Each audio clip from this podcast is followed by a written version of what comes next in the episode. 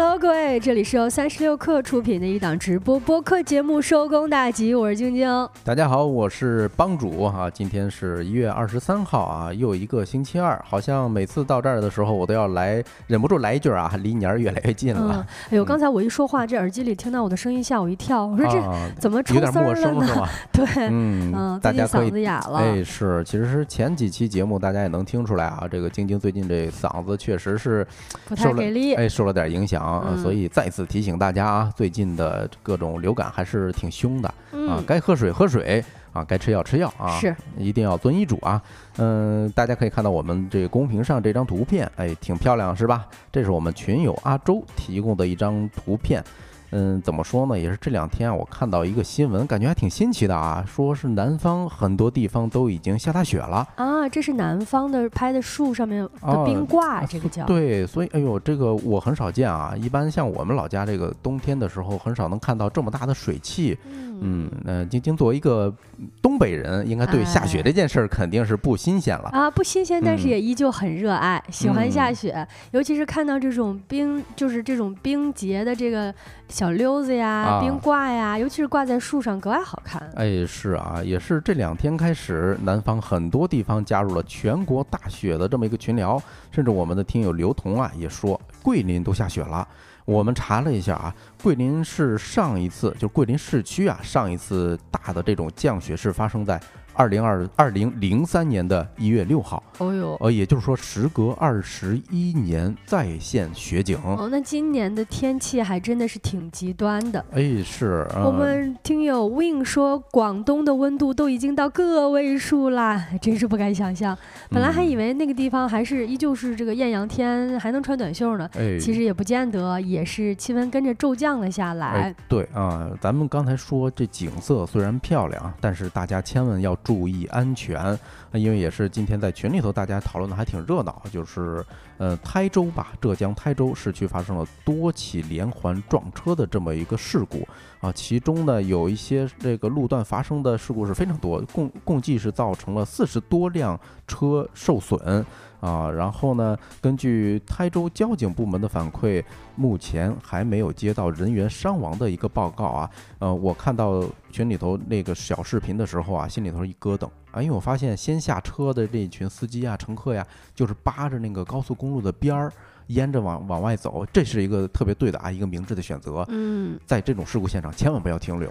诶，嗯，这个确实是因为冰雪天气呢，呃，行车呀需要进行设备上的更换。嗯，这个在我们北方呢，冬天要换雪地的胎，呃，对，然后市政的路政呢也会在地上撒一些嗯，呃加大摩擦力的，不至于发生一些因为滑而导致的一些车辆的相撞的事故。嗯，但是在很多可能不太常常迎接下雪的城市，或者说压根儿从来没有下过雪的城市，几十年嗯没下过雪的城市，突发这样的冰冻嗯天气，可能就会没有准备，然后发生一些事故。对我了解到，南方可能是这种雨胎啊，准备的会更及时一些啊。确实，你谁也没想到啊，这两天南方各大地区都在下雪。哎，我看咱们很多新老朋友都已经进入直播间了啊。那在节目正式开始之前，照例给大家介绍一下我们三十六氪推出的一个商学院项目。三十六氪联合牛津大学、利兹大学和玛丽女王大学等世界 TOP 级知名大学。合作了面向国内创业者、企业高管、职场人等精英人士的国际硕博项目。三十六课提供专业的陪伴式教学服务，从申请到入学到毕业，为学员提供一站式全程协助。完成学业后，由学校颁发学位证书，并且可以申请获得国际商学院协会、英国国际工商管理硕士协会以及欧洲管理发展基金会三大国际权威认证。嗯想要报名参加这个培训呢，入学方式也非常灵活。第一点，无需出国，在职就可以读；第二，申请制入学无需参加联考，只要你申请，也不需要托福跟雅思的成绩。第三呢是本科以及同等学历都有机会申请，无论是想要升职加薪的职场人，还是想要提升人脉资源的管理者和老板，都很适合尝试一下。而且呢，报名费针对我们收工大吉的听友还有优惠，能便宜三千元。感兴趣的朋友可以添加小助手，备注商学院项目即可。那在今天我们的节目当中呢，我们会跟大家一起来聊一聊泥瓦工月入两万，蓝领会越来越吃香吗？以及今年这个雪季琼华风起，只追求性价比。嗯，另外我们还会跟大家聊一聊，哎，成年人流行自己的安抚巾，哎，不知道大家还有没有印象，自己上一次用安抚巾是什么时候啊？最后还有我们的经典栏目，今天吃点啥？那在正式开启这些话题之前呢，让我们用几分钟的时间进入今天的资讯罐头。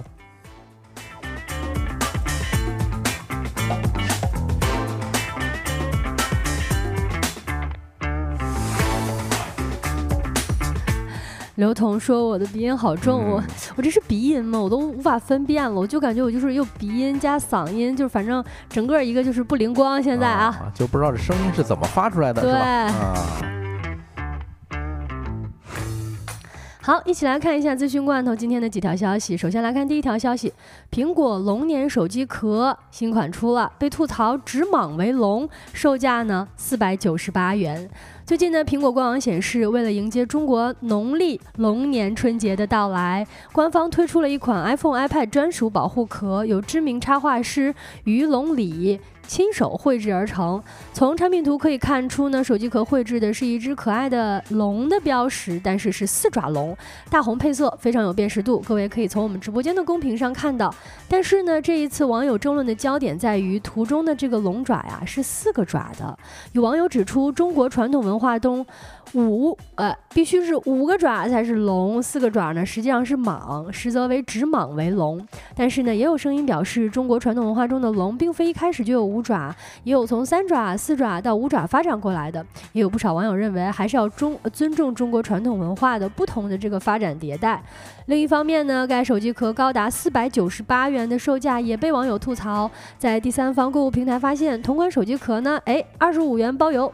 啊，这个我感觉啊，大家吐槽的点可能就是它这个售价了，四百九十八块钱，小五百块钱呢，对吧？这个搁华强北啊，那二三十块钱绝对能搞定啊。嗯，看第二条快讯是关于一个闲鱼的，闲鱼回应开线下店还在试运营阶段。根据闲鱼官方微信发布的最新消息，首家闲鱼循环商店将于一月二十八号正式开业，提供全品类闲置寄卖服务。目前以社区店形式为主，服服务社区周边两公里乃至本地同城的消费者。对此，闲鱼方面表示，闲鱼线下循环商店还在试运营阶段，主要以社区店形式服务周边的这些用户啊。目前模式还在探索中，如果有进展呢，会第一时间同步告知。哎，这个其实闲鱼要开线下店，我还觉得真的落地到地面活动还挺合适的。为什么这么说呢？大家有过闲鱼购买的经历都会知道，其实这个同城啊，你要跑特别远的一个地儿去取那个东西，其实相当麻烦。而各个小区内部呢，好像业主们都开始自发的做一些什么这个某小区内的闲置群，但这也无组织无纪律嘛。啊，如果闲鱼要开这样一个线下店，能够把这个社区的这个闲置文化盘活起来，我觉得还是大有可。可为的，嗯，对，相当于他们给提供了一个中介，是吧？可以信用的中介。嗯，来看一下今天资讯罐头的第三条消息：支付宝集五福活动将于一月二十九号开启了。不知道各位还记不记得自己上一次什么时候参加了集五福呢？根据界面新闻，一月二十三号，支付宝宣布集五福的活动将于一月二十九号正式开启。此外呢，支付宝将集五福升级为了五福节，在原来的 AR 扫福、浇水得福等玩法的基础之上呢，今年还会推出更多新的 AR 玩法。哦，有这个你不说我都忘了哈，好像每年我都养成一个习惯，至少能薅个几几百块钱啊，不是不是几百块钱，就是几块钱啊。我都感觉好久没集五福了，原来人家其实一直也没停是吧？嗯嗯，好，那咱再看最后一条快讯啊，是关于苹果市值的，苹果市值再度超过了三万亿美元，重新成为全球市值最高的公司。它跟新呃跟微软真是一对 CP 啊，不断的是交错上升。根据新浪科技的报道，截至发稿，苹果公司的市值再度超过了三万亿美元，这是自二零二一年底和二零二三年六月底之后，苹果第三次市值达到这一里程碑。借此，苹果市值也超越了微软，重新成为全球市值最高的公司。当地时间一月十九号晚间呢，大家可以看到哈，就是苹果首款的 M2 头显设备 Vision Pro 开启了预定，很快呢就告罄了。啊，二十号在预定开售五分钟以内啊，Vision Pro 的预定服务器就被挤爆了，很多人的订单都没有办法处理。由于初期的备货不足，开订十八分钟后库期呃库存就告罄，开订两小时之后发货日期就已经排到了三月，有的甚至已经排到了四月。根据报道，尽管起售价是三千四百九十九美元，也就是两万五人民币左右啊，但是 Vision Pro 仍引引来了大量的黄牛啊，价格更是翻了三倍之多，直冲九万元。那以上资讯整理自封面新闻新浪科技界面新闻，稍后回来进入我们的说来话不长环节。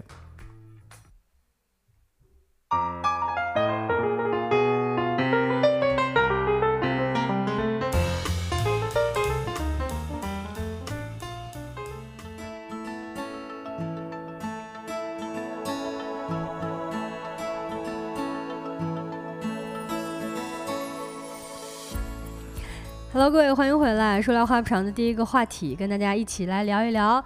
呃，在聊话题之前呢，嗯回应一下我们直播间的各位听友们。Ruby 说，之前集那个敬业福好难哈。啊，每每年最难的就是这张符啊。他的这个嗯记忆也是跟我一样，就是唯一对于集五福的记忆就是敬业福好像挺难集的。不过大家不要怕啊，如果大家到过年的时候还要在集五福，哎，欢迎加入我们的社群，我们一块儿来薅这个羊毛哈。好嘞，啊，那第一个话题咱聊什么呢？来聊一个最近非常非常火的啊，就是说很多蓝领的工作，他们的工资简直在我看来还是涨上天了。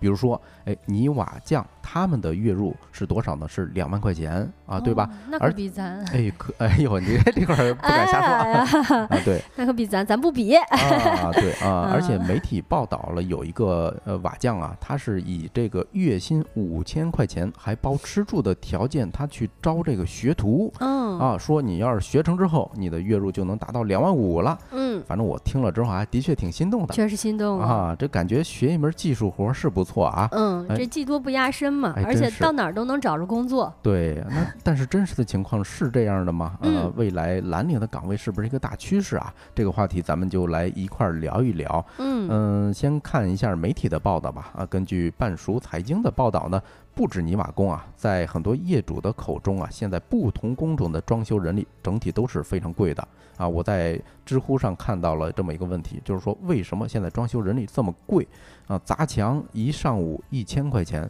美缝一上午两千。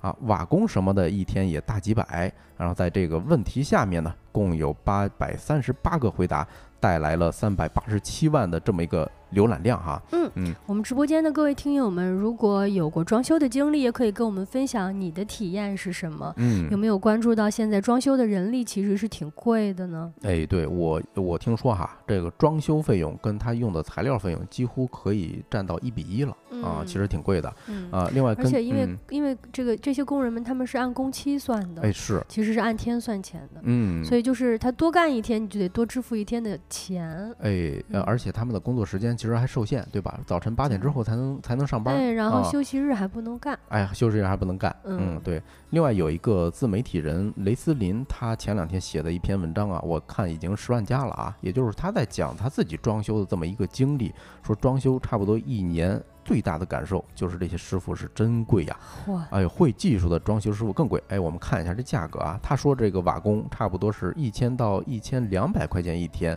啊，是从早晨的八点到下午五点，对吧？就是刚才我跟晶晶提到的这个时间段。嗯，而且呢，还得给人家包饭 啊！你别管你是自己做饭是吧，还是给人家订盒饭，哎，这个这饭你得解决了。嗯就嗯当然确实是给他们包饭也是有有必须的。就为嗯什么这么说呢？就是他就不早上八点到晚下午五点嗯这时间归你，给你啊干活儿。对你给他送来饭了之后，他是不是也能省去不少去干别的事儿的时间？啊你让就是你让师傅们辛苦一点儿，好好在这儿把你这活儿干了了啊，因为一天能嗯干活的时间是有限的。对，这个就特别像互联网公司啊，这个老板为什么愿意给提供盒饭是吧？哈，或者说给你安排个食堂，啊，你在这儿多待一段时间，是是不是多工作一段时间嘛？嗯。另外，像除了瓦工啊，什么油漆工，还有这种木工，还有电工，也是六百块钱一天。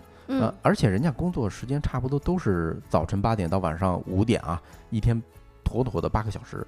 这一点就没几个互联网公司能比得上，咱不得不说啊。是嗯因为你要真超时了，那啊邻居是真投诉啊，哎，是 啊，人是真不让你装啊。对啊，另外有一些这个心思活络的工人呢，说算一个小工头啊，小包工头，年份儿差的时候啊，一年也能赚八十万左右。哎呦，他这个小包工嗯头啊，其实我能理解，大概意思就是说，他其实手里边儿的这些、嗯呃工人们的资源呀特别多，嗯，所以他就攒这个局。比如说，我给你们家介绍这配上几个人儿，嗯因为这些人不好找嘛，对，这些人又贵，然后他就专门干这个数人头儿的 HR 嗯生意。哎，是你看蒲公英子说啊，中午十二点到十四点还是休息的，那这么算下来，其实啊不一定到八个小时。哎，不到了，啊那就相当于是上午四个小时，嗯然后下午呢十四点到十八点，啊，哎不是到十七点，啊，对下午三小时，一共一天七个小时，只能干七个小时小时。啊，这个就是典型。你如果算时薪的话啊，嗯，真保不齐人家的时薪高，还是说所谓的互联网这个大厂的员工时薪高呢？啊嗯，对，不光如此。这个还提到了一个 B 站上的 UP 主啊，说二二年的时候有一个他认识的一个长沙的电工师傅，呃，月入是五万块钱哦啊，，一个电工师傅啊，啊，到了二三年的时候，九月俩人又碰见了，结果人家说已经不是月入五万了，现在月入十万。哇，这个听真是一技在手，天下我有啊！哎，嗯确实是，而且电工，我觉得未来还会越来越贵的，嗯因为大家就现在确实是我们智能家居非常多的铺垫，对都需嗯要电工来做这个工作。对，而且这个东西一般人还不知道，还不敢弄，是吧？有时候家里头跳闸，你掀开你的电箱啊，我都不知道都管哪个。哎是呃，就是有哎有有时候我看到都害怕，我都不敢上手啊。呃，不光如此啊，还有一个现象就是说招不到人啊。你说价格高归高，但是还招不到人啊。就抖音上啊有很多工厂老板吐槽嘛，说哟，就是这些工人呃焊工，他要是会打火，我就给他三百五，就这还很难招到啊。另外还有人说，哎呦，工资一万起步，结果三十人的车间就招到了五个人。是，就最嗯主要是可能是这个招不到人的原因，嗯是不是说现在年轻人都不爱干这些工作呢？呃，很重要的一个原因是这个啊。另外呢，很多就是说有技术的工人找活儿啊，都是熟人推荐。这一部分嗯有技术，所谓有技术的工人本身数量就少啊。嗯，很多人还没有进入市场的时候，就已经被熟人介绍都已经分掉了啊。嗯，另外一个还有一个宁波的老板表示啊，说你们回家的时候给我带点人啊，就是对他的工人讲，你说带一个工人。我按人头给你两百到五百的酬劳，如果你带的是一个中高级的人才呢，我给你一千块钱人头费。嗯啊，就看我们这个公屏上这张图片啊，就可见一斑的。嗯老板排着队让工人来挑选啊，整整嗯排了三公里。嗯嗯，感觉就是整整体的这个经济啊，包括制造业都在进入了一个转型的时刻哎，是，就是莫名其妙的啊，就是风水轮流转了啊。嗯反正刚才晶晶也问到这个问题啊，不知道大家有多少经历过这种装修啊？经历过装修的朋友们可以扣一个一啊，没有经历过的可以扣个二。我不知道大家对于呃这个工人的成本到底有一个什么样的概念啊？嗯，晶晶刚才应该说了是没有装过，家里头没有经历过这个装修的，是吧？对我没有嗯。自己、自己没有装修嗯。过房子，嗯，对，我是前一段时间呢，我发了一篇呃一篇文章转到这个朋友圈了，嗯。然后就跟那个之前的舍友互动起来，他说哎，他说现在他回海南装房子呀，说五个人在家装那个就是搞美缝，就给地板，相当于说相相当于给地板美甲呢啊嗯，啊，结果没弄了，弄两天没搞定，是五个呃工人还是说就就是他们自己啊。自己？那肯定，啊你这是术业有专攻，你这对。不能随便照亮。啊结结果呢，他们就实在不得已，就找了一个美缝师傅嗯。啊，一天给了人家一千三百块钱啊，那这是你这花的值哎啊，花的值，啊，人家是从早晨九点给他干到晚上十二点啊，哦，这是晚这个是海南这一个市场行情嗯。啊。当然有一些人说这个美凤自己都能搞定，刚才我们群友就有人说嘛，是吧？嗯，呃，这个就是费费腰，嗯，对，而且关键是看你细不细心，能干好这活儿了。哎是你，要真的花时间琢磨钻研吧，你也嗯能，但是就哎看你怎么衡量你的时间成本。哎，对啊，其实聊到这儿啊，我就有一个疑问啊，就说装修行业是跟房地产行业紧紧相关的。那当下房地产这么低迷是吧？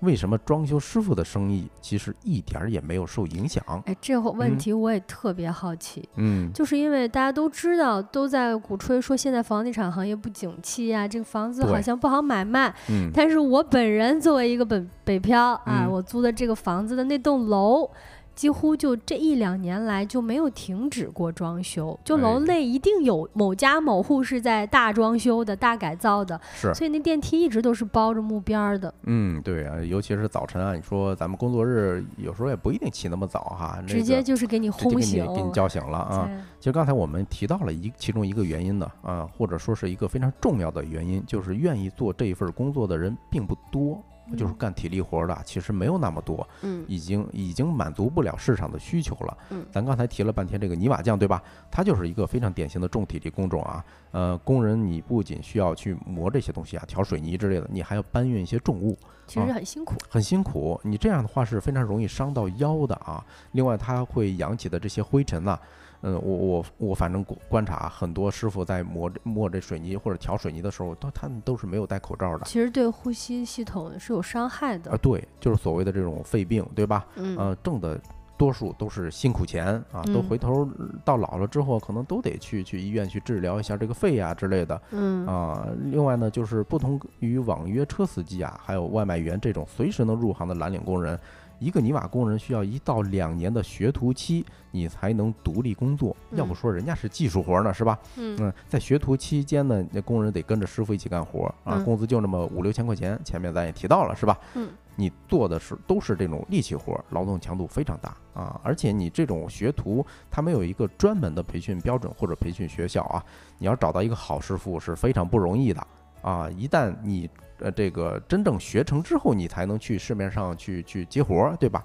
嗯，很多人其实到不了那时候就已经扛不住了。嗯另外还有一个原因呢，是因为咱们新一代的有房一族啊，更追求的生活品质。是。哎，你说就是嗯改善性的住房嘛，之前就嗯说好像说这个刚需性的住房，大家上不上车确实费劲了，但是改善性的住房呢，还是有这个有些嗯人他手里有这个钱，想让自己在现有的这个房子的基础之上住得好一点儿，那，可能我们就得做一些装修的安排。哎那，装修的安排呢，这个水电工啊、瓦匠啊、木匠啊，就又调动起来了，都得重新进咱的这个小家，再装扮装扮。哎，对，你看，就像刘同说的啊，说时不时的翻新也是有需要的啊，尤其是根据一个调查显示，就是贝壳研究院发的一个调查报告啊，说有一半的受访者过去两年内是有翻新改造房屋居这个居住空间的这么一个经验，而且其中百分之三十二的受访者在家里头开辟了一个健身区，说这是疫情这几年啊推升的一个最明显的家居的装修变化。嗯哎，确实以前好像家里头没听说啊，顶多弄一个麻将麻将房是吧？啊，或者说是书房，不过嗯这也说明家里真的空间挺大的了，哎能弄一专门的健身区域。哎是，所以咱聊到这儿就不得不说啊，就是说蓝领以后会不会越来越香呢？嗯，咱先看一个学者的说法啊，就是清华大学社会研究学者闫飞，他曾在接受媒体采访的时候表示，在中国蓝领中产化是一个必然的趋势啊。他认为，在未来，无论是传统的体力工人，还是都市的新蓝领，都将在城镇化带来的这种新兴行业发展、社会保障改善、教育机会增加的帮助下，转变为新的市民阶级。嗯嗯，这个其实就等于我们在走这西方的一些资嗯本主义国家类似的经历，他们也走到这一步，就是现在他们的人力成本，尤其是水电工啊、这嗯些改造房屋设施的，是非常非常非常贵的。哎，对啊，你看咱评论区有朋友在关注啊，说这个换女搭档了，好久没听了，哈哈，其实女搭档换嗓子了，这两天嗓子不太在换成线啊。宝娟儿了，哎呀，是，呃，刚才晶晶提到了一个呃发达国家的呃劳动力现状啊，就是蓝领劳动力现状啊。其实根据英国媒体的报道呢，呃，有一个英国的建筑公司，他们雇佣的资深砌砖砌砖的工人啊，他们的年薪是多少？十二点五万英镑，这得是多少人民币？你给我哎算算。就是乘以十啊，就啊一百一十来万人民币。这就个砌砖，对，呃哎呀，资深的这个砌砖工啊啊啊，初级的呢，一年收入大概是五万英镑，那也就是小五十万呗。哎呦，就初级砌砖，那我也嗯会。还真是啊、嗯另外，根据一个英国学生雇主研究的数据显示啊，英国毕业生的平均年薪是多少呢？三点三万英镑啊。嗯其中起薪最高的计算机行业是四点三万英镑、嗯啊，但是仍低于当地的初级的砌砖工的年薪。哎，也就嗯是说，其实等于在发达国家，我们拿英国来举一个例子，嗯，呃，不光是跟咱们中国的这些毕业年轻人的年收入比较，就单纯比英国范围内的的，他们的平均毕业生的年薪也是不如这些蓝领工人们的，他们已经成为了一个新的市民阶层。哎，对，这是欧洲哈。其实，在美洲的加拿大啊，有一个人大毕业的这么一个毕业生，他移民到加拿大干什么去了？是做装修工人去了啊。他说，水管工啊、电工啊，考了一个执照之后，他们的时薪能够达到每小时一百到一百八十加元。这算算过来是多少呢？是五百二到九百三十块钱人民币一个小时啊！这可是一个小时。而且最重要还有一点就是，咱们说他们那一个小时是五百啊，或者是九百块钱。嗯。但还有一点就是，人家外国人啊，他们都特有耐心法儿。嗯。他们装修房子可不像咱们中国速度唰唰唰的，这深圳盖大高大大高楼盖那么快，他们可不，他们的整个的工作速度都是特别悠闲的。嗯。然后乘以现在这个时薪。你就知道他们那些是蓝领工人，那月薪年薪真的是相当可观。哎，对，你看刘彤说啊，澳洲的蓝领一直吃香啊，是啊，像很多我听说澳洲还有一些这个男的护士啊，那也是一个妥妥的高薪阶层啊，或者说金领阶层了。呃，既然劳动力这么香，那以后是不是就成主流了？就是体力劳动，这能是未来的主流吗？啊，甚至我当。在准备这选题的时候，我在想，哎，这是不是给互联网的大厂毕业人员提供了一个新的去向啊？嗯，其实很难说，因为互联网大厂现在目前阶段就是未来，如果是高级智能，就是程序化之后，呃，要么是干那些活儿，那除了那 AI 确实不能砌砖，那 AI 确实不能给我布电，所以好呀，好像这些活儿还真的会越来越吃香。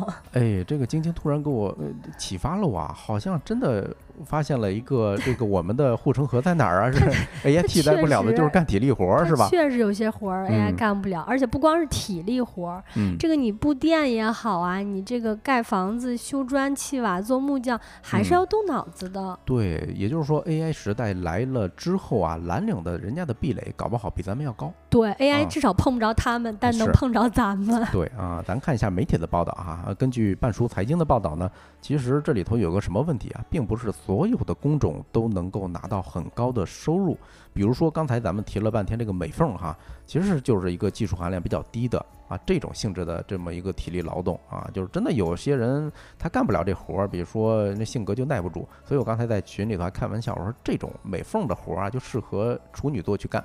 是吧？他又耐得耐得住这个寂寞，就就一点点抠呗，是吧？但是呢，像砸墙啊这样的工作，他是一个人工人来做，也得花个几天，对吧？你表面上做砸一面墙，比如说一两千块钱的工费，你平均到好几天，可能一天也就那么几百块钱。嗯，所以说，它有些工种啊并不贵啊，像电工、泥瓦工这样技术含量稍微高一点的工种，收入才会高啊。啊，由于这个泥瓦工还属于重体力工种，在装修人力市场甚至。一度出现了用工荒的局面，现在应该也是这种局面啊。嗯，豆浆油条说也适合拍视频，看着感觉很解压。嗯，哎，我记得好像最早我之前看过海外的那种 vlog，嗯，就是有一个小哥，他就在原始森林里边，就大丛林里边，嗯，他就一直拍摄他怎么造房子的。哦，他就真的就是从无到有，从木头开始砍。然后开始拼这个木头，因为那会儿连砖都没有嘛。对对。他就拍摄自己怎么如何建造出了森林当中一个小木屋的，就确实看着挺解压的。哎，是，嗯，而且还有一个就是媒体报道的时候，往往会出现一种幸存者偏差。比如说有一个人拿到了一天，比如说一千三百块钱的工资，媒体报道了，然后呢，大家就会好像就是平均水平了，就以为是平均水平了。其实不是这样啊，你不能保证说你每一天都有活干，啊，所以说有这个活儿来接的时候，那就开高一点。比如说，我就指望挣一天的钱，一千三百块钱呗。因为可能我这几天都没有活儿嘛。对啊，知乎上也有人分享过这自己的经历啊，说是散活，比如说开价是八百块钱一天，对吧？呃，那个，但是你要是说有一个活儿，我让你干一个月，这时候人家能把它价格给砍一半，也就是说砍到四百块钱一天。因为我这一个月我就稳定了。哎，一个月就稳定了哈。对，呃，还有一个问题啊，非常非常严重，就是伤身体啊。刚才我们在嗯前面也提到了啊，泥瓦工这个工种吧，就是你长时间的搬运重物，这是对人的腰椎伤害极大。而且腰椎一旦伤了之后，几乎不可逆转。哎，是的。另外，你比如说这个空气中的灰尘，对吧？你到时候都会把呃肺部都已经伤到了啊。那比如说这个媒体采访到了一个贴瓷砖的工人，哎，你感觉好像轻松一点，但其实也不是啊，人家这个需要在工地上一跪跪十个小时。或者是你蹲十个小时，对吧？很多这时候你站起来，对呀，你腰啊，还有膝盖啊，就是比如说他采访到的这采访对象啊，才二十多岁就有了这个腰椎间盘突出了，这就是工伤，而且就是无法改变的。对呀，这工作性质就是这样。对，还有一些更别说一些这个矿了，对吧？像我老家有很多矿，就二十年前人家一个月就能拿大几千块钱，但是也很危险，很危险的，尤其是下矿的时候，你保不齐发生一些什么东西啊。嗯，另外。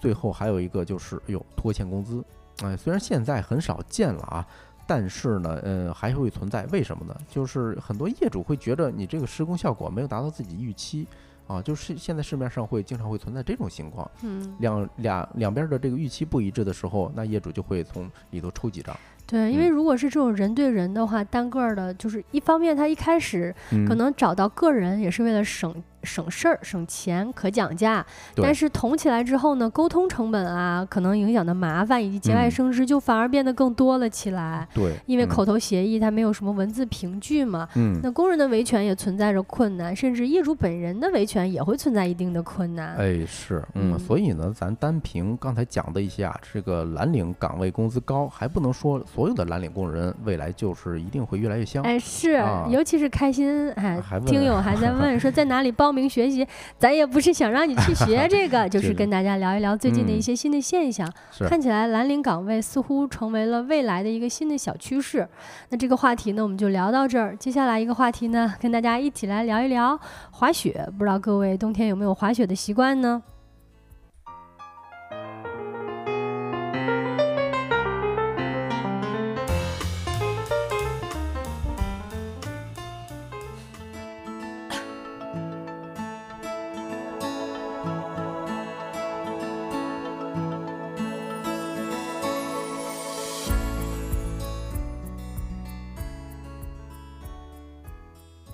？Hello，各位，欢迎回来。说来话不长，第二个话题，跟大家一起来聊一聊。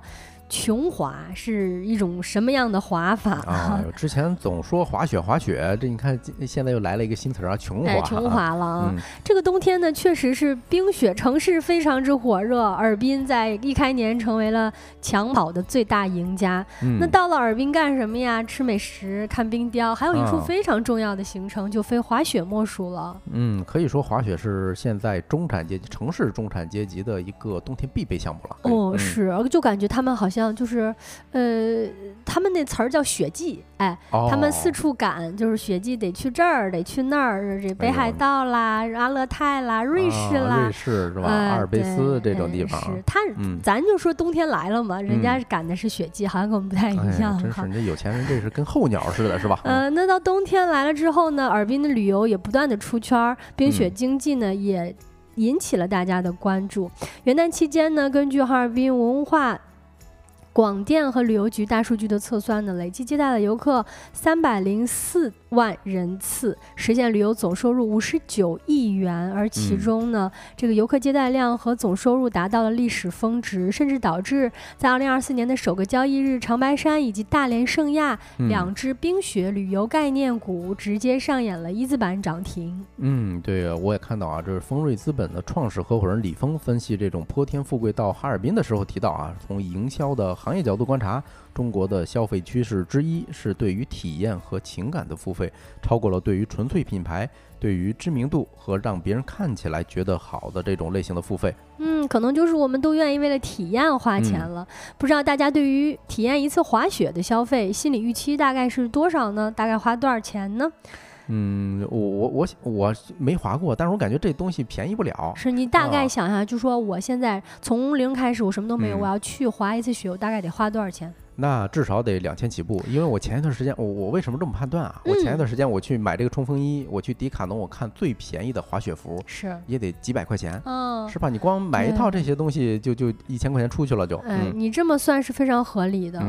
嗯，刘彤也说了，北京周边滑雪就没有便宜的，咱。咱咱笨想想啊，这个北京周边的滑雪，那是什么人去的呀？那都是北京周边的人去的，那他他们兜里都有点钱，肯定这个价格也因为这个供需情况导致的，他们付得起这个价格，呃，就会相对比较贵一些。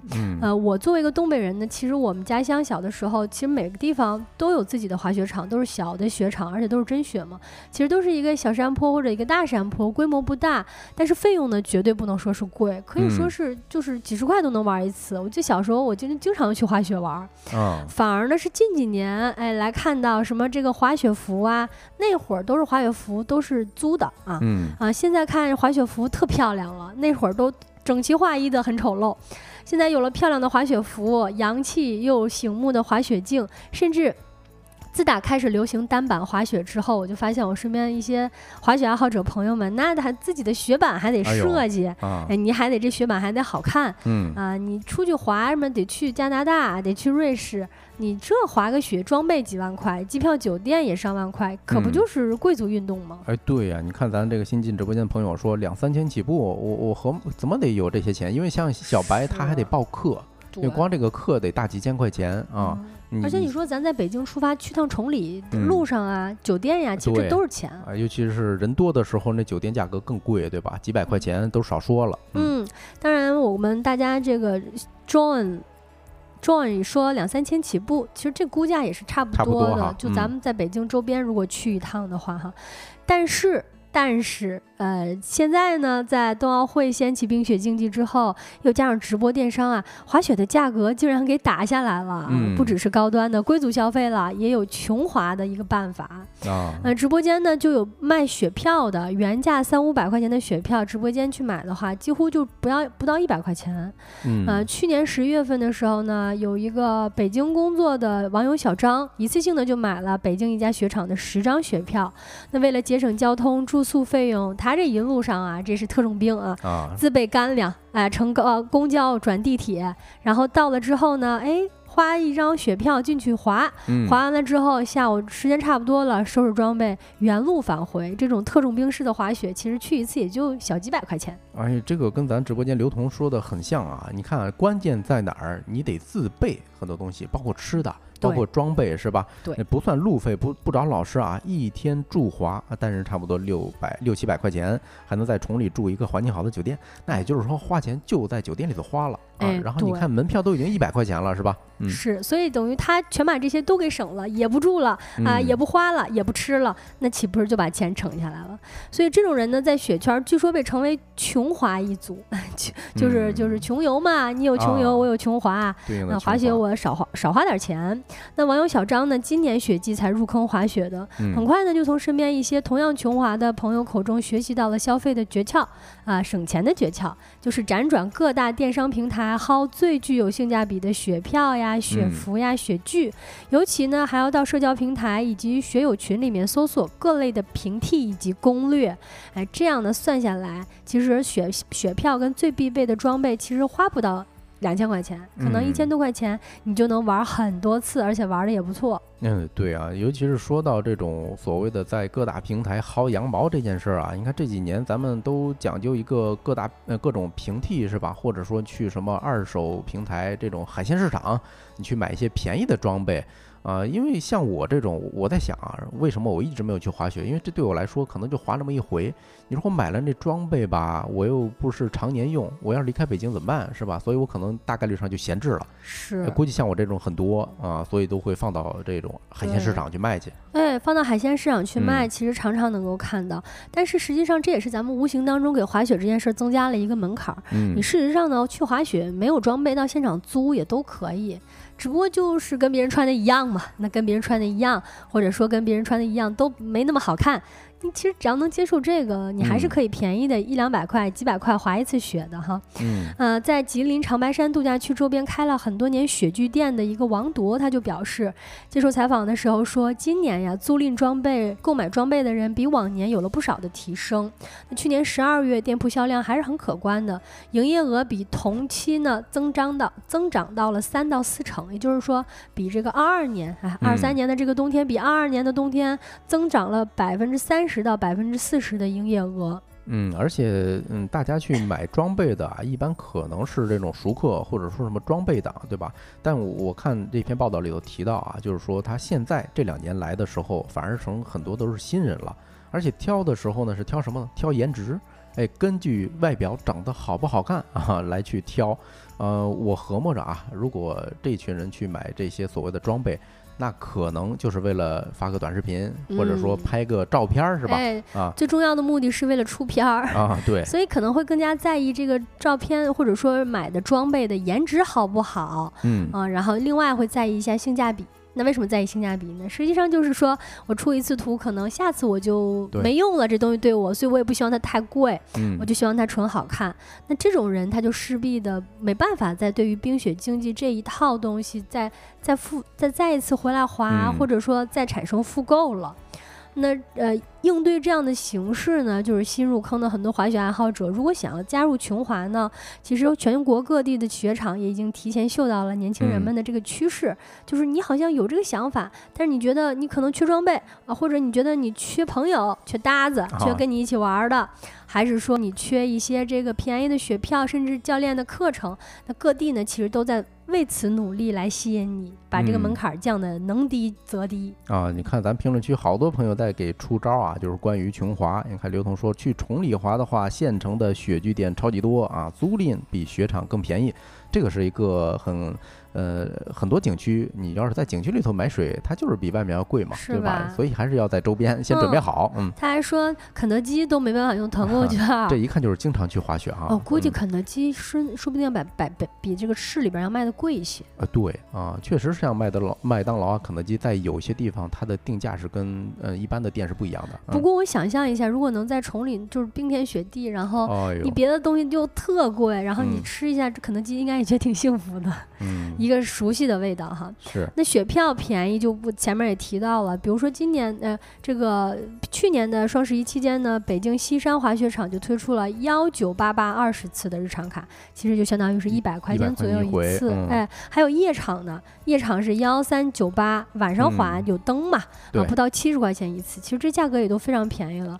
啊，远处的说什么崇礼呀也发布了这个预售驻华套餐，提前预售一些，九百块钱到一千二。新疆的阿勒泰呢，也发了不少的带优惠政策的滑雪卡，也都欢迎全国各地的网友们赶紧去买这个票，订这个票，然后去尝试一下滑雪，不然那场子空着也是空着嘛。哎，是，嗯，其实滑雪的时候有一个很重要的支出啊，就是关于滑雪教练的。比如说我，我如果现在站在滑雪场，我第一件事可能就得找一个教练。不然我我站不起来啊，对，站都站不起来啊，是吧？嗯，这个教练价格今年今年应该也会便宜点吧？是，教练价格也卷了起来，甚至我感觉好像这几年转行当教练的人也特多。嗯，我就见过不少那种，就是本来是爱好者，后来觉得哎，这个人生不是轨道啊，我想去是吧？我想去滑雪场上溜一溜，所以就去当教练了。但是因为教练挺多的嘛，然后为了招揽顾客呢。就打起了这个价格战。嗯，呃，有一个接受采访的这个教练张丽，他说他在所在的这个滑雪俱乐部呢开了近十年，但是今年的教练费。也一直都在越降越低。呃，常驻崇礼的一个滑雪教练阿奇说，自己的课时费是一百块钱一个小时。据他分析说，这个降到一百块钱实在是无奈之举，因为团队教练太多了，客户都不够分配了。对，而且有一个啊，就是跟大家提个醒，有些是非雪场认证的教练，大家尽量还是不要跟着，因为那种他其实很危险的。对，滑雪其实本来就是一个很危险的事儿。嗯，就咱说咱不会的话，进去没有教练带，很容易受伤的。是，甚至不是你自己伤到自己，多数都是别人撞到你，是吧？别人伤到你也是相当危险的。再另外呢，就是可能这个搭子服务也是旅行社创作了一个主营配套的服务，就比如说包一辆车，呃，两到六个人，你们做一个滑雪搭子，然后一起小红书上查攻略呀，找旅行社呀，然后找住的地方啊，通过搭子组在一起，然后呃到这个滑雪场一起去滑雪，也是一个新的玩法。哎，这个听起来就是典。典型的像跟团游是吧？旅游团无非现在就是把这个团的目的地换成了雪场。哎，没错。不过呢，抛开这个滑雪人数到底能不能迎来爆发不谈，有了穷滑这种方式，也把门槛降得越来越低了。也非常推荐大家在这个雪季来临之后呢，有机会去尝试一下滑雪，也感受一下冰雪赛道之下到底是什么样的感受。而对于身处其中的从业者来说呢，面对如此泼天的庞大流量，怎么能够把他们留下来，似乎才才是新的雪季各方需要关注的重点问题。那这个话题呢，我们就聊到这儿。下一个话题呢，一起来聊一聊成年人们的安抚金是什么。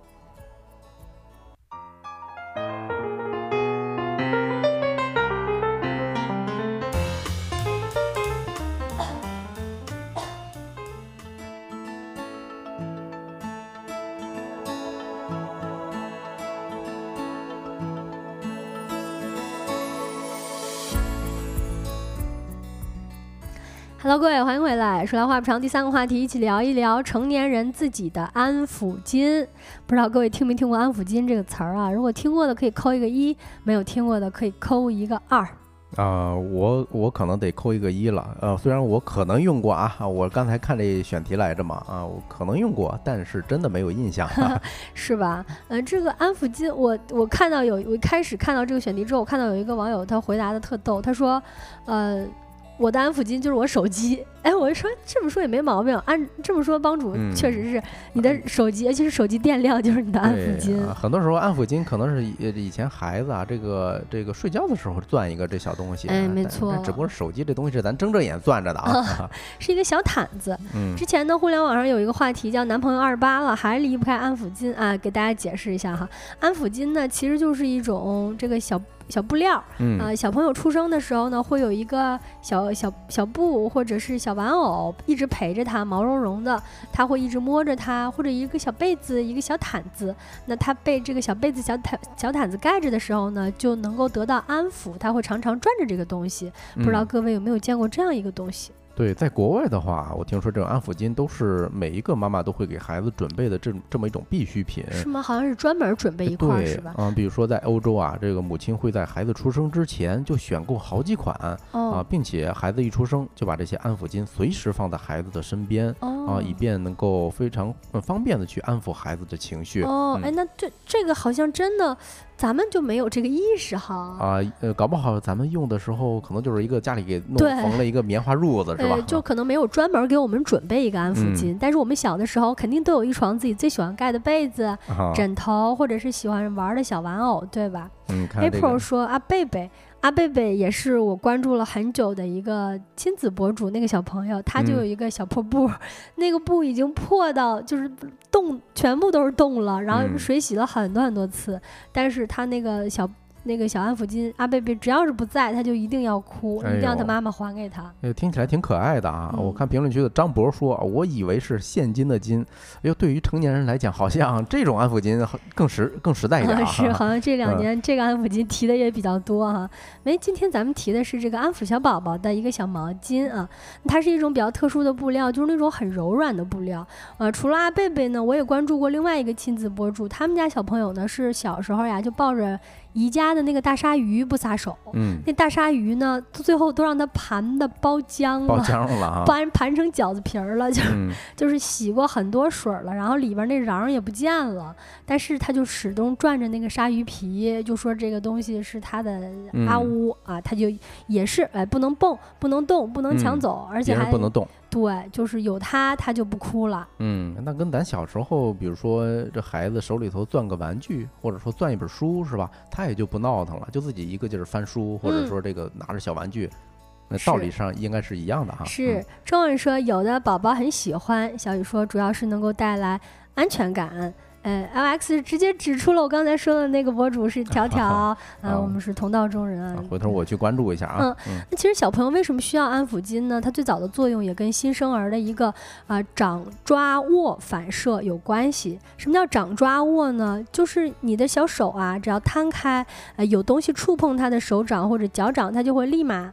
攥紧，哦攥紧小拳头给握住。哎，还真是这样啊！我我因为我身边很多朋友，他们家里的孩子，比如说小时候都是有印象去抱过他们，嗯然后那时候，比如他一摊手是吧，你只要伸过去一根手指头，他们就小拳头攥得紧紧的。哎，这个其实是啊咱们的一个生物本能。嗯，但是呢，它怎怎么说是生物本能呢？就是比如说咱们毕竟是灵长类动物嘛，啊、灵长类祖先那里发展过来的，像大猩猩的幼崽，他们会从高处嗯，避免从高处摔落或者爬树的时候，他们这个手指是要攥得紧紧的。哎是，嗯。对于小孩儿来说呢，他不能空攥小拳头呀，他老空攥小拳头，他这个手也白使劲儿，所以他一般呢就会攥着一个小被子啦，啊，或者是刚才帮主提到的嗯。欧洲的人家这个会专门给提供一些让他自己选，那咱们呢可能就是小被子，有些呢可能会比如说转着一个毛巾玩偶，嗯。或者是摸着家人的耳朵呀、肚子呀，甚至头发丝儿，反正各种各样，其实都是一个很宽泛的安抚物的概念，用来安抚小朋友。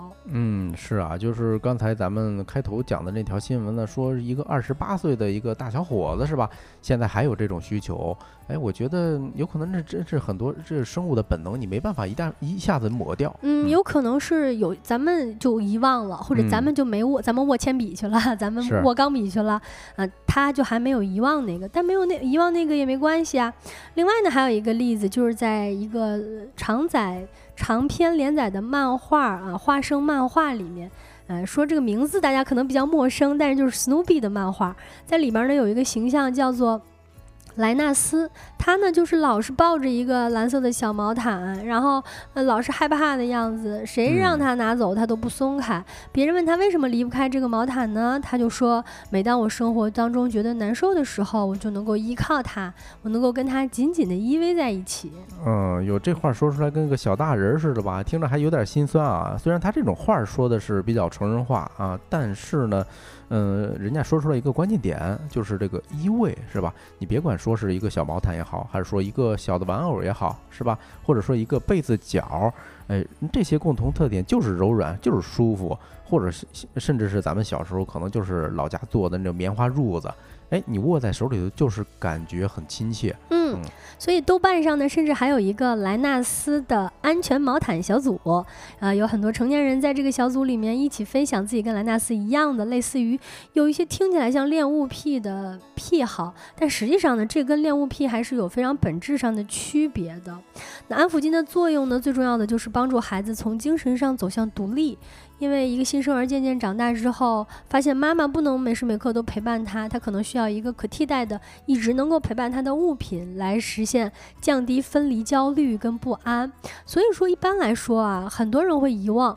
但是在网络上搜索安抚巾相关的案例的时候，会发现经常会出现一种典型的情况，就是大人抱怨自己家小孩儿，嗯，说明明明明都上学了，还离不开，不能洗，不能扔，买新的也不能接受，发现不见了就哇哇大哭。实际上，这种强行干预的做法，在专家来看，是嗯会对孩子的心理健康起到非常不好的揠苗助长的作用的。对你这说起来吧，就是孩子喜欢，就是或者离离开他就哇哇哭，我觉得这不是什么大事儿哈。对，你像咱小小时候，谁没有一个特别喜欢的，到现在还印象非常深刻的一个玩具啊，是吧？啊、比如说我那小时候那四驱车啊，或者什么变形金刚，到现在我都不记得那样子了。是但是我想起来就感觉隐隐的，哎，好像有点儿这种失落感。嗯，而且上小学离不开安抚巾，那就带着呗，就、嗯，是啊，呃，就把这个安抚巾，把这阿贝贝，把阿乌放书包里背着。人家也能开开心心的上学，开开心心的回来，不也挺好的吗？不见得非要干预，因为首先需要明确一点是，现代科学其实没有清晰的规定，孩子什么时候必须要从完全依恋转为完全独立。啊，在这种情况下呢，如果必须要强行转变，你上了小学就完全独嗯立了、啊，把这个安抚你的这个替代物给取消掉了，可能还会造成更加不良的影响，让你更加失去安全感。其次呢，它也跟恋物癖有着本质的区别，因为恋物癖是就是喜欢某一种类型的东西，超越了这个东西本身，会跟它产生一种更加奇异的这种特殊偏好的嗯连接。但是小孩依赖安抚巾呢，大部分都是因为安全感的缺失，想要通过抚摸安抚巾来得到心理上的慰问。嗯、这两种说法，嗯，都可以解释啊。就是说，有些成年为什么离不开安抚巾啊，或者说要不要强行戒掉啊？都是因为内心还是缺乏安全感啊。嗯，不过我们觉得啊，不影响正常生活就没事儿。你所谓的安全感本身就是一个非常微妙的心理状态，很多时候啊，安全感不会决定人的健康不健康，但是会影响一个人舒服不舒服。哎，嗯没错，而且还有一个就是看看谁在用安抚巾呢？啊，中国国家女子游泳队运动员、世界冠军傅园慧，人到嗯现在在参加综艺节目的时候呢，也曾经透露过，她从小到大，她都得摸着一块红色的毛巾，那个就是她的安抚巾，她得一直摸着那个毛巾，心里才踏实，嗯而且这个习惯也一直延续到现在。对，哎，但是就是延续到现在，我就带到这个换衣室里边儿，怎么了呢？我不是一样拿世界冠军吗？对，那晶晶有没有什么类似于安抚巾的这种小我东西？哎，我最近呢就发现这个 Jellycat 呀，就感觉好像真的还能挺起到安抚作用的。啊其实 Jellycat 我们在节目当中有聊过，那个时候呢就已经有很多年轻人在买 Jellycat 了。我甚至觉得这个时代年轻人主动给嗯自己买一只 Jellycat，、或者是送给身边的朋友一个这个 Jellycat 的玩偶，其实就是在给自己准备一个小小的柔软的私密的角落。嗯，然后告诉自己没关系，也不急着长成大人，对吧？嗯，那这个话题呢，我们就聊到这儿。接下来呢，就跟大家一起来聊一聊周二吃点啥。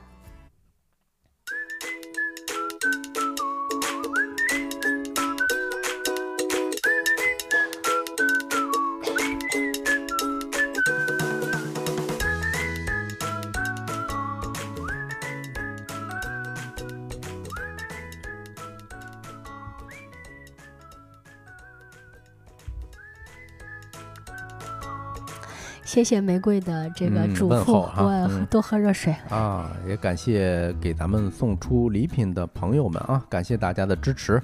那咱就正式开始今天的吃点啥吧啊！反正每次聊到这个的时候啊，我肚子一直咕噜咕噜叫啊，嗯，就特别适合聊啊。这今天吃点啥？来吧。嗯，直直接揭晓答案啊！今天咱们吃炊锅啊，炊锅是哎，我不知道咱们直播间有多少贵州的朋友，贵州的朋友肯定对这东西不陌生，因为呃这个烙锅呀，刚才抱歉啊，刚才有一个口误啊，是烙锅，哎，吹锅之前咱讲过是云南的一个 火锅哈是不嗯是、不是今天要讲的这个？啊，这感谢这个 John 提醒啊，呃，今天讲一个贵州的特种特有吃法，叫烙锅，烙铁的烙。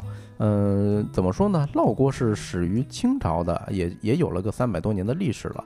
呃，也是传说啊，平西王吴三桂调兵镇压当时的水西彝族，也就是今今天的水城县哈。呃，到达水西后啊，粮草不足啊，官兵只好取来一些这个瓦片儿，还有呃一些这个腌的一些食品，放在这些瓦片上，架在火上烤，然后把这个补的野味儿，还有采摘的野菜放放在上面进行这个烙，烙熟之后充饥。哎，没想到这东西还挺好吃，哎，意外的成了一道美食啊！嗯嗯，烙锅我也特别喜欢吃，嗯而且我去过贵州，呃，就吃了那么一次，就是临走前一天晚上吃的，我都嗯觉得很后悔，怎么就吃了一次呀？是吧？而且就是当时选择的时候也特别纠结，因为好像烙锅这个东西啊，嗯，它不同的家味道特别不一样，哦，它其实就是一类烧烤嘛，是它主要嗯考验的是这家。这家老板他调蘸水的一个本事，嗯，是我上一回吃这烙锅啊，是在通州啊。刚才我在找资料的时候，突然想起来，我为什么上一次是一个穿着彝族特色特色民族服饰的一个小姐姐过去烤这些肉哈为？什么？哎，因为呃确实跟这个彝族相关啊，就是刚才刚才咱们也提到是那个吴三桂当时嗯在镇压这个地方的时候，是哎，诞生的这么一道美食啊贵。州这边本嗯来少数民族也非常的哎，多，是啊、反正贵州的烙锅呀，它特别像川渝地区的火锅一样，几乎啊家家户户都爱吃啊，而且在大街上就是走几步就这么一家。我没有去过贵州，但是我看这看到这个介绍的时候，感觉挺神奇的啊，已经能想象到它在贵州人眼里头是一个多么怎么说呢，就是 哎呦呃神一样的存在哈安。全，嗯，嗯绝对是，就是我觉得应该就是贵州的，它它它特别有特色的一个烤、啊烤肉。其实有些可能会在家里也这么吃吧。是啊，你看刘同挺会吃的啊，说白子湾儿有一家儿这个关云长长，关云长就是老。嗯，我们在上一嗯前两天爱那位万事大吉这个公众号上啊，有一个关于贵州美食的一篇文章，也提到这家店了啊，大家感兴趣嗯可以去试一下去关云。长就是烙锅，北京的嗯烙锅真的特少。哎，是啊，说起来这烙锅呀，呃，多数是以这个铁锅为主，呃还有一部分呢会用这种砂锅。砂锅应该是最早期的、最原始的这种哈。呃，土砂锅呢是贵州烙锅的根基，可以说，刚才咱们介绍历史的时候也能够发现一二。它选用这个七种泥沙来混制而成，这个材质啊有点像这种黄酒的坛子哈。呃，而且你买回来这种土砂锅，你需要养个两周时间。怎么嗯养呢？不停的在这锅上刷油。嗯，据说一口锅要刷五到十斤的油，哎呦，嗯，就是你吸满了油之后，把这个锅彻底润哎透了，润透了，它才不容易裂开呀、嗯，对吧？？而且还有保温，还有聚香的这么一个效果。嗯嗯，其实刚才晶晶也提到啊，这个烙锅很多家的口味儿不一样，嗯，其实他们的这种分类还是不太一样，就是长的这种形状也不太一样。你比如说咱们的有一个贵州同事啊，推荐的是中间凹下去的这种这种铁锅啊，就是一个平底儿锅，但是中间突然凹下去这么一块。嗯，我啊吃过的也是这种，是吧？嗯，就是呃，咱们往食材呢是在中间儿这个凹下去那小块在烹饪，在中间嗯烤，因为中间火候最足，最足最火力最旺。是。然后嗯烤完了之后呢，就把它放到边沿儿上这一圈儿，哎你慢慢吃，对吧？那个边沿儿它也不会凉，也没那么烫在保温。嗯，嗯但是呢，在呃凉都水城，哎，为什么叫凉都呢？是因为它常夏天的时候就不到二十度，哦，非常凉爽这么地方哈。嗯它流行的是什么呢？就是中间微微的凸起来的这种哈，锅边儿呢有沿儿的这种砂锅嗯啊，而且砂锅的它材质本身传热是比较慢，但是比较均匀啊。嗯嗯，你不用一边吃一边提心吊胆去留神这个翻锅啊。嗯然后微凸的这种造型，它还有一个好处，就是让这种油自动就流到边儿起，就是这种槽儿，它就不会那么的油腻了啊，嗯是一个特别巧妙的设计。还有一种就是这两年非常非常火，叫活油烙锅啊嗯，它长得就有点像咱们屏幕上这张图了哈。哦，中间是有这么一个小的这么一个碗式的东西啊，呃，最高处开一火眼儿，对吧？放上一个小碗儿，里头是什么东西呢？辣椒、黄豆、蒜片儿、肉末、酱油，哎，最后再加这么一块儿灵魂猪油。你随着这个温度的上升啊，油化开了，这时候它咕嘟咕嘟的冒着泡儿，就相当于说是一个呃有限制的这么一个蘸水小碗儿吧，可以这么说。嗯，而且除了锅的形状，各地吃烙锅的方法还不太一样。你比如说黔北这个吃烙锅的时候喜欢吃这个生烙，什么意思呢？食材切好就端上桌，原汁原味儿，对吧？啊，黔中贵阳的一带啊，店家会把食材先烙个半熟，再交给食客，嗯，让食客你掌握这个最后熟的这熟度哈。嗯我记嗯得也是这样子的，因为就是它是这样，咱吃的反正口急的，嗯得等的时间太久了，嗯，它先掌握的差不多了，然后再上来之后，其实有点有点像再次加热的意思。哎，是啊，感谢黄先生的提醒啊，我们已经把直播间的声音调大了，看看现在情况好不好。如果还有问题，欢迎再给我们反馈啊。嗯接下来呢，介绍一下吃烙锅一般嗯流行吃什么食材。当时啊，刚才提到说吃烤肉了，呃，但是但是吃烤肉当然是最香的了。不嗯。过在烙锅里边，肉类啊，还真不见得是最让你印象深刻的是啊，这里我就要提到这个洋芋粑粑了。啊，洋芋粑粑是真的好吃，就首先它是碳水嘛，就咱咱说这个碳水水就是快乐嘛。就是好吃。嗯，它那个把那个洋芋粑粑呀剁剁烂剁碎啊，像泥状的，然后呢重新再把它捏成饼，然后嗯丢到油里边去烙，对烙出来那是真香啊！哎，是我发现贵州人对于洋芋，也就是土豆啊，真是特别特别的喜欢。嗯，川渝地区也是啊。嗯嗯，还有一种就是直接把土豆切成厚片儿，嗯，你就贴在上边慢慢烙吧，也香。哎，也特别好吃。嗯。呃，刚才提到那个肉类，我觉得还还是提一样吧，就是有一道板筋肉，有的其实烧烤其实是能够吃到的哈，就那我没在那个嗯。烙锅店吃过。啊，它其实是猪板筋，那它那个构造就是猪的这个通脊肉啊，嗯。呃，那一部分你切成条儿，你上桌，活的那哎对，那个地方它比较嫩啊，呃，嗯你吃的时候还微微有一些弹牙，嗯，这个是特别特别有风味儿的，嗯嗯，还有值得一提的事儿就是豆腐了。哎，嗯对，贵川的豆腐，尤其是贵州的豆腐，真的好吃。这个包浆豆腐，嗯，呃，做起来呢，就是煎起来那个味道啊，外边是酥酥的，然后里边巨嫩。哎，这几年我但凡出去吃饭，如果有包浆豆腐，我一定是要点的。嗯啊，包括咱们附近有一家这个吃米粉的哈，也是嗯有一个炸包浆豆腐，啊，也是我我经常去吃哈。就是建水豆腐。哎，对，建水豆腐，其实还有一个就是魔芋豆腐加酸菜，哎，这个是咱贵州同事推荐的哈。啊哦，，那魔芋，嗯你大家一想就知道它口感是什么了，嗯爽脆弹牙，对吧？嗯配着酸菜吃，哎呦，这个风味儿确实还挺独特的。嗯嗯，好，嗯，那今天我们节目差不多就在这个呃烙锅这里给大家哎介绍到这么多了。嗯，黄先生说自己是外接蓝牙音箱，做着事情 在听，很不错。感谢不支持啊。过我们嗯呢、也快要结束了，希望你如果还想听的话，可以到小宇宙找到我们节目的回听，然后随随时听，然后嗯随时调节你音箱的大小，都能让你更好的听到我们的节目。哎对，也可以加一下我们社群哈。哦，如果我们节目开始播的时候，我们第一时间会在社群跟大家说一声的啊。那要不咱今天节目就到这儿。嗯啊，添加我们社群的方式呢，就是通过微信搜索“收工大吉小助手”的拼音首字母，添加我们，我们会拉你进我们的听友群的。太阳下山啦，你什么都没错过。我是晶晶，嗯，我是帮主，期待明天的同一时刻跟各位再见面。祝大家收工大吉吉，拜拜。